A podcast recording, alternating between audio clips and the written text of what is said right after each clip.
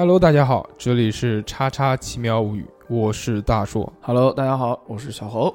接演长篇单口相声，是这个这个这这一期啊，这个嗯确实这个故事时间比较久，对，因为比较长，扑朔迷离，但是很精彩。内容比较多。对，我们在这期把它讲结束。好的，上期讲到这个刘贵夺杀了很多人，对吧？对，大学生失踪，他说这个大学生是他的卧底，搞得人心惶惶。刘贵夺这个人啊，从另外一个方面也能看出他的这个多疑。他嗯自己现在睡觉也睡不好，搬进了船长室，上床之后还得找两个人守着。我是做嗯，你是我是做饭的，嗯他也不放心我，找人监视，害怕给他们下药。表面说是这个看管机舱，其怕这个什么毁坏毁坏机器啊什么的，嗯其实我心里有数。他就是看着我，怕我在这个饭里做手脚，给他下药。嗯嗯嗯虽然我一直没有这个想法，但是 我从这边就已经能看出来，他从来没有信任过我。毕竟主人公呃，毕竟这个人胆子小嘛。那会儿真的谁也不能相信，都啊害怕。有一天，崔勇他过来找我，崔勇就是之前跟我借钱的嗯那个，嗯嗯，是的。说你跟刘贵夺比较好，你帮我去劝劝他，咱俩能不能加入他？如果真的有那啥，回去再说，反正这事儿尽量能往后靠就往后靠。崔勇这平时啊很懒，想吃点什么呢也不爱动弹，就让我给他做。刘贵夺多少有点看他不惯，两人就吵起来。之后嗯还是我给劝开的。崔勇可能也是害怕了，怕以前他跟他这个关系不好，翻旧账之后杀了他。加入这回事儿呢，他跟我说了很好几回。嗯一开始我是不想去的，之后寻思还是去吧，因为我心里也没个底。嗯我先去找这呃这个江小龙，江小龙就是之前第一个动手杀老夏的那个。对，他说最好还是别加入，这事儿没法回头。完了之后，他说我说的不算，还是得找刘贵夺。第二次杀人之后，刘贵夺就搬进了船长室。我们在外面喊刘哥，你出来一下。刘贵夺出来之后，江勇就说：“刘哥，如果再有事儿的话，你就叫我们俩就行了，我们俩肯定跟你一块儿。”他说嗯，就是我打断一下，就是那个现在是崔勇联合了这个这个主人公对一起想投奔到刘刘贵多手下。对对，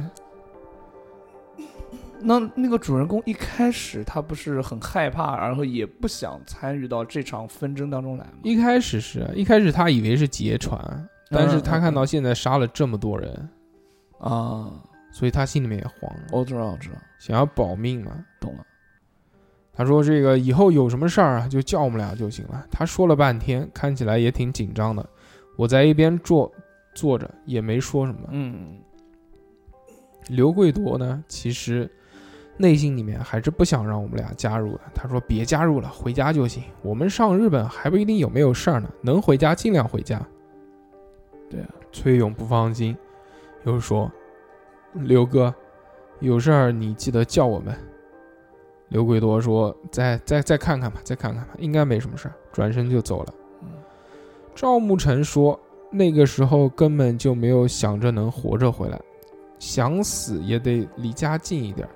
我不相信有鬼，但万一真的有鬼，我也想做个离家近一点的鬼。”啊，就在赵牧辰和这个崔勇秘密投靠的时候呢，另一场叛变也在渔船上正在慢慢的发酵。哇，据案情记载，嗯当天是临近中午，刘贵夺在甲板上召集了全体的船员，称去日本需要钱，要求船员都假装生病，通过卫星电话打电话回家，向家人索要五千块钱，转账到一张邮政的这个储蓄卡上面。嗯，按照船员们的描述，刘贵夺的做法当时就激起了矛盾。肯定的，他凭什么把钱转到你卡上面？对吧？他老大对啊，江小龙供述说：“我家里真没钱，没办法打。刘贵夺让我多少打一点，结果我俩吵了一架。很多船员里家里面都拿不出五千块钱。嗯，其实想想也是这样，一般真的出海这一出出两年，一般人真的不太愿意，基本上就是穷的没办法的。对，是，当天下午，内蒙古帮的首领包德悄悄地找到了刘贵夺团伙当中的核心成员，同为内蒙古老乡的黄金波，以好言相劝的姿态，告诉他说，刘贵夺打算只带两三个黑龙江老乡去日本，剩下的全给杀了。包德就想要拉黄金波入伙，并抢在刘贵夺动手之前先下手。黄金波对这个包德说：“刘贵夺无情无义，连我也让家里打钱，我加入你们。”此时，包德将蒙古老乡聚集在底层的寝室居住。如果起了这个争斗，刘贵夺也未未必有这个把握。对，黄金波这个时候成了船上的第二个告密者。根据黄金波的供述，他离开了跟包德相处的地方之后，立刻就找到了刘贵夺，说：“有一个很严重的事情，我得告诉你。”刘贵夺立刻问：“是不是包德他们想要杀我？”哇，黄金波惊讶的点点头。赵慕辰对此的这个印象很深刻。刘贵夺跟我们这些船员不太一样，好像是因为有什么事儿才藏在这个船上似的。嗯，那此时的这个嗯力量对比，刘贵夺其实已经没有优势了，因为这个当时内蒙古蒙古帮里面也有不少人，而且他们都聚集在一起。啊，如果想要吸纳新生力量可信任的，那要好好想一想，应该是怎么操作。在这个时候，听完黄金波的告密，刘贵夺立刻就找到了此前的敌人和手下的囚徒，一直被看管着的船长李成全。嗯拉他入伙。刘贵夺告诉船长说：“我手上已经有七八条人命了，剩下的人想要活命，必须得沾点血。”他知道船长和已死的二副王永波平时是以兄弟相称，就挑拨说嗯二副是包德杀死的。于是船长李成全同意了加入刘贵多。当日入夜，刘贵多就将自己的人聚在了一起，叫起来刚刚投靠的船长李成全和崔勇这两个人。嗯嗯嗯，崔勇，他将包德等四人的姓名写在纸条上面，供同伙传阅。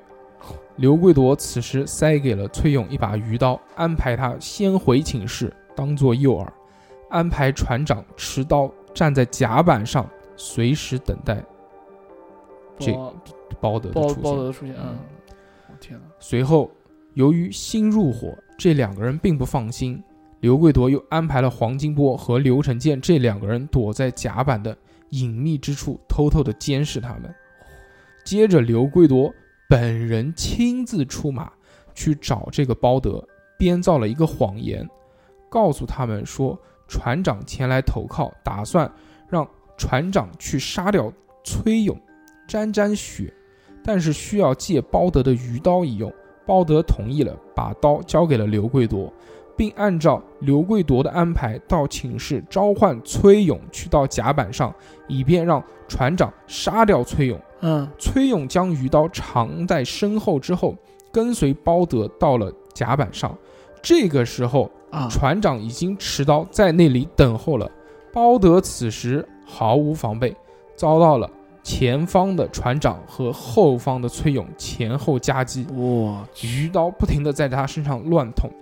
此时，在一旁秘密监视的黄金波和刘成勇，这个时候也一起加入，大家一起上去，四个人噗噗噗噗噗，哇，把这个包德给捅死。了。那那就是说，包德其实还不知道刘贵多想要杀他，对。但是包德有这个反叛的心，对，然后刘贵多已经就是因为黄金锅黄金锅告密，然后刘贵多就设计想方设法带他弄了。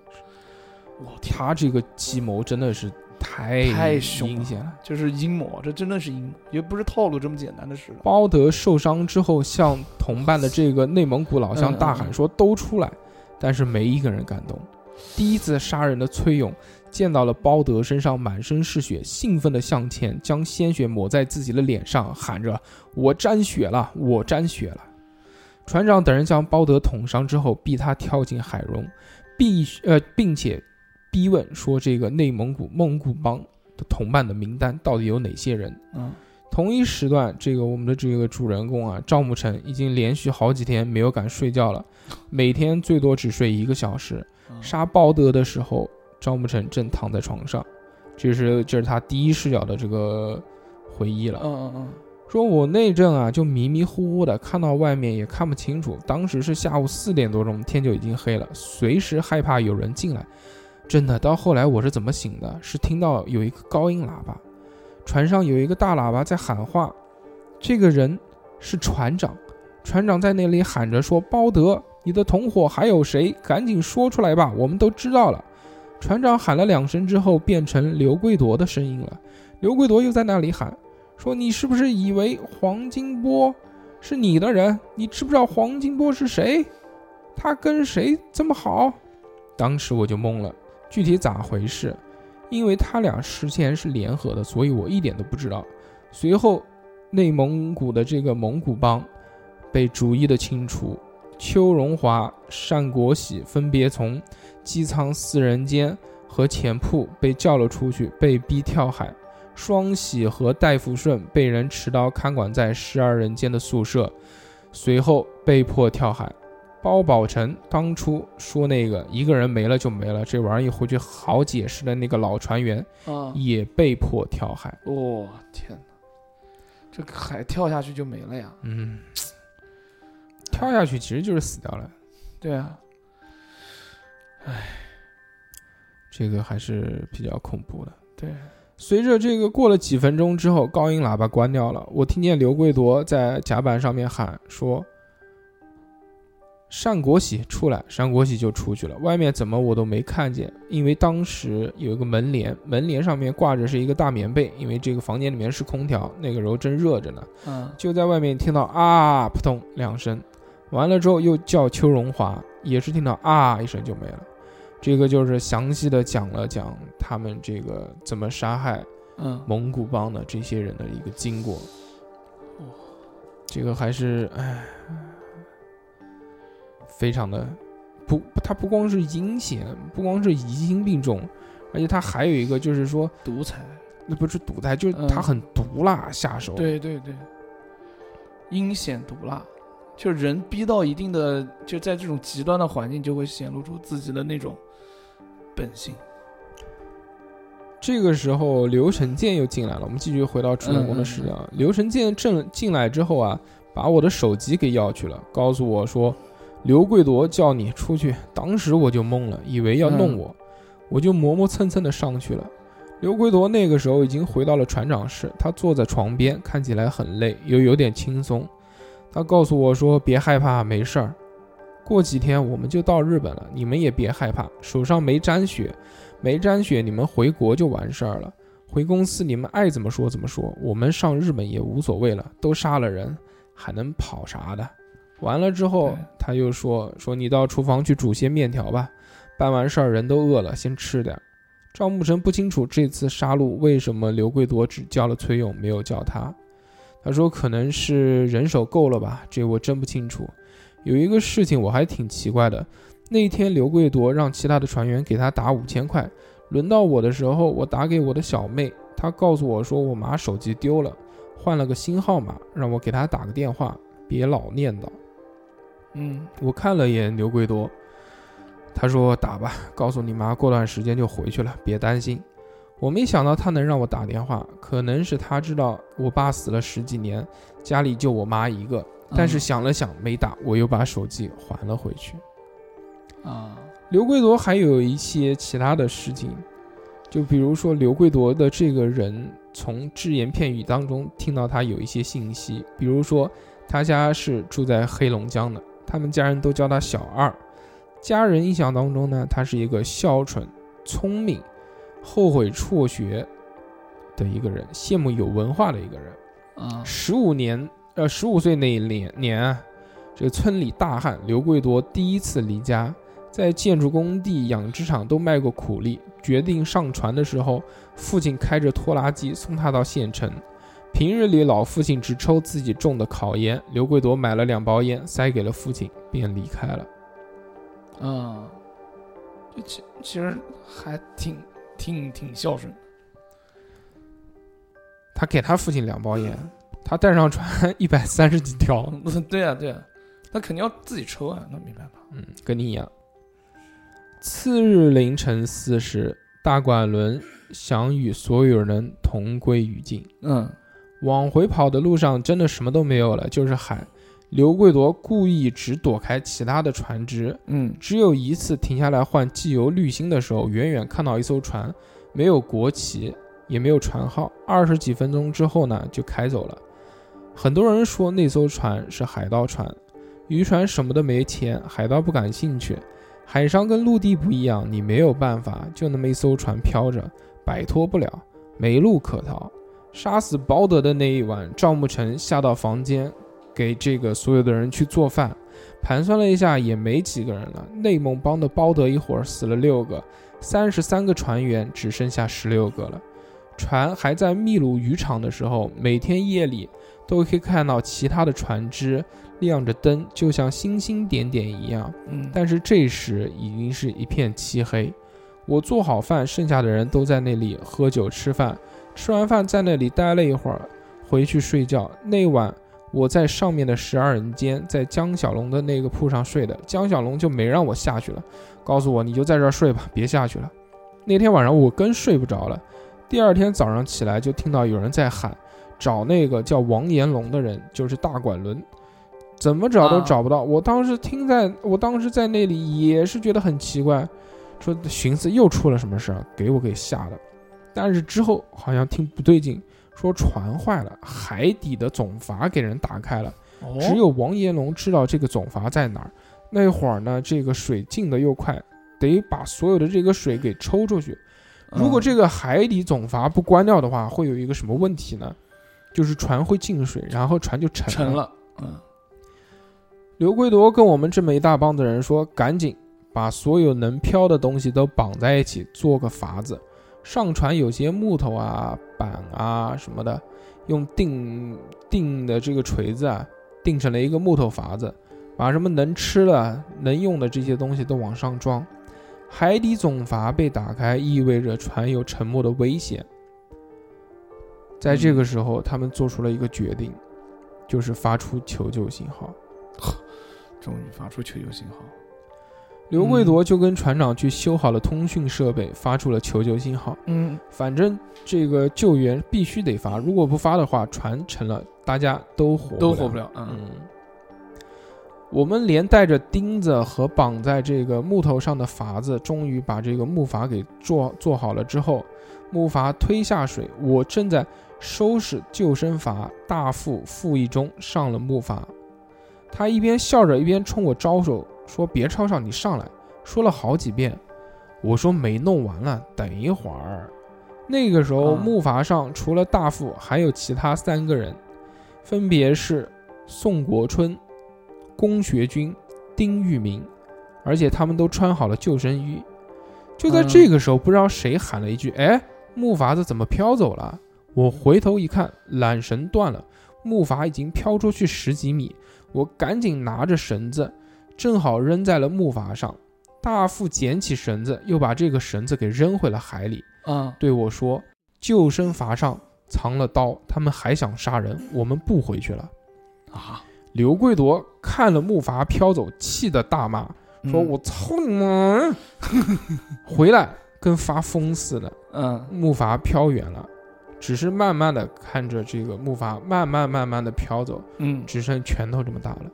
刘贵夺坐在甲板上挺丧气的，没想到船不沉了，因为货舱里没东西，水舱里也没多少水，所以只是这个机舱进了水，沉不了，但是也动不了，嗯，只能等待救援。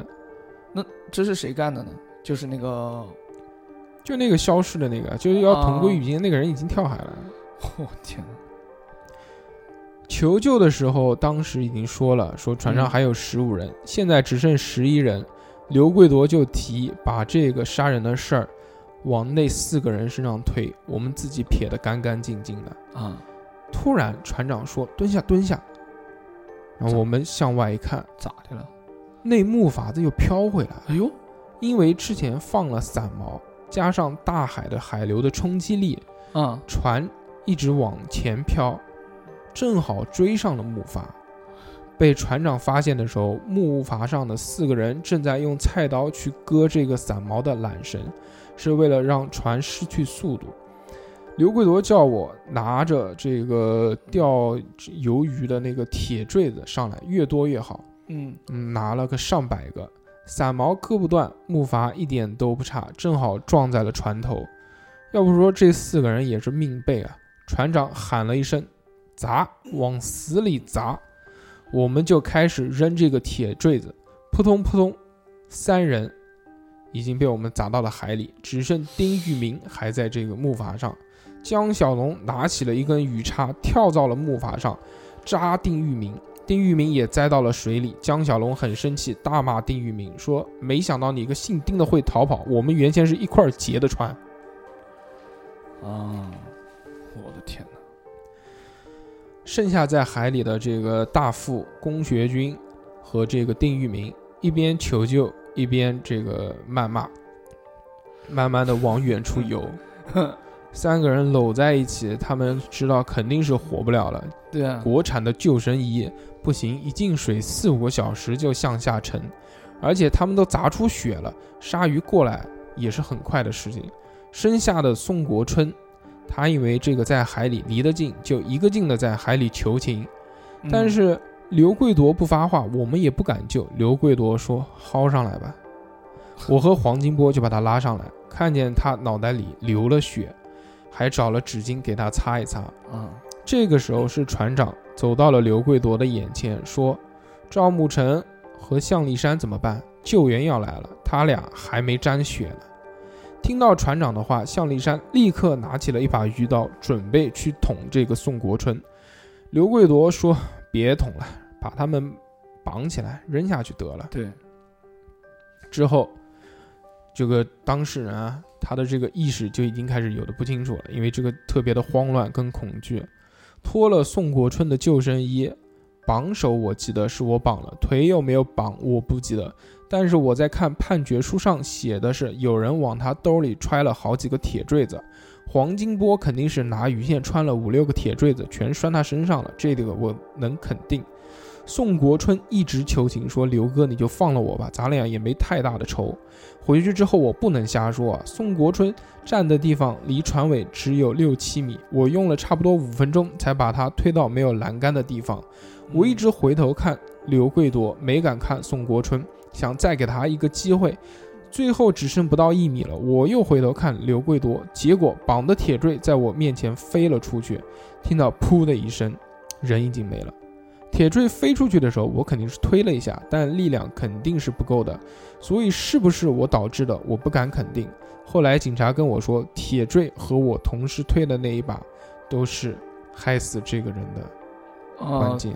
对，宋国春落水之后，剩余的十一名船员各自走开。那个时候求救信号已经被接受了，他们唯一能做到的这个就是等待。当时有一个超强的梅花台风席卷了西太平洋，嗯，中国渔政的救援船赶到的时候已经是七天之后了。赵慕成说，邮政船的领导上船之后，船长李成全将他拉到了一边，偷偷塞给了他一张纸条，上面写着：“包德一伙人行凶后趁木筏逃走了，幸存十一名幸存者。”当然，事实证明这个并没有什么卵用啊。对对，因为这个，既然我们今天能听到这个故事，就表示这件事情已经侦查了出来。对，我们这期故事的这个主人公当呃被判了有四年，嗯他其实相对来说也是从犯。为什么会被判四年？因为他推了一把，对对，虽然是为了活命，但是他也是伤害了一条性命。是的，这个故事就让让我想起了，呃，黄渤之前导演的那个电影《一出好戏》，就讲一群人在一个荒岛上面，啊，大家一开始都受着这个社会地位的禁锢啊、性别的禁锢啊，随着这个时间慢慢的推移，这个在一个狭小的地方，一群人人性的恶慢慢的就展现了出来。对，特别是到最后杀红眼了，你想三十三个人出去，最后只剩十一个人回来，对，这件惨案真的非常的，其实也非常的奇奇怪跟极端，呃，也不是什么大事儿，其实真的不是什么大事儿。对啊。但是我觉得我是这么理解的，就是首先他们没有，就是很第一次出海有很多人，然后再加上他们得知他们是一个黑工，呃，又而且他们又没有钱，他们又回不了回不去那边，所以我觉得有这种在当当下这种极端的环境，他们会就你也你也会杀人，我不会杀人，我肯定会就会像那个主人公一样。嗯，我会缩在里面怂啊，你知道吧？但是可能会有些性格比较极端的人，他这个时候他就会暴露暴露出自己的本性，他就你没会有看出来爆发出来。就听了这么长三期的故事，你嗯没有发现真正其实就是刘贵多这个人对，我知道，就是他主，导了一切，如果没有这个人，根本就不会有这样的惨剧。对，是的，好吧，那我们这期节目就到此结束了，也是把这个故事终于给讲完了。对，我们下个礼拜再见，大家拜拜，拜拜。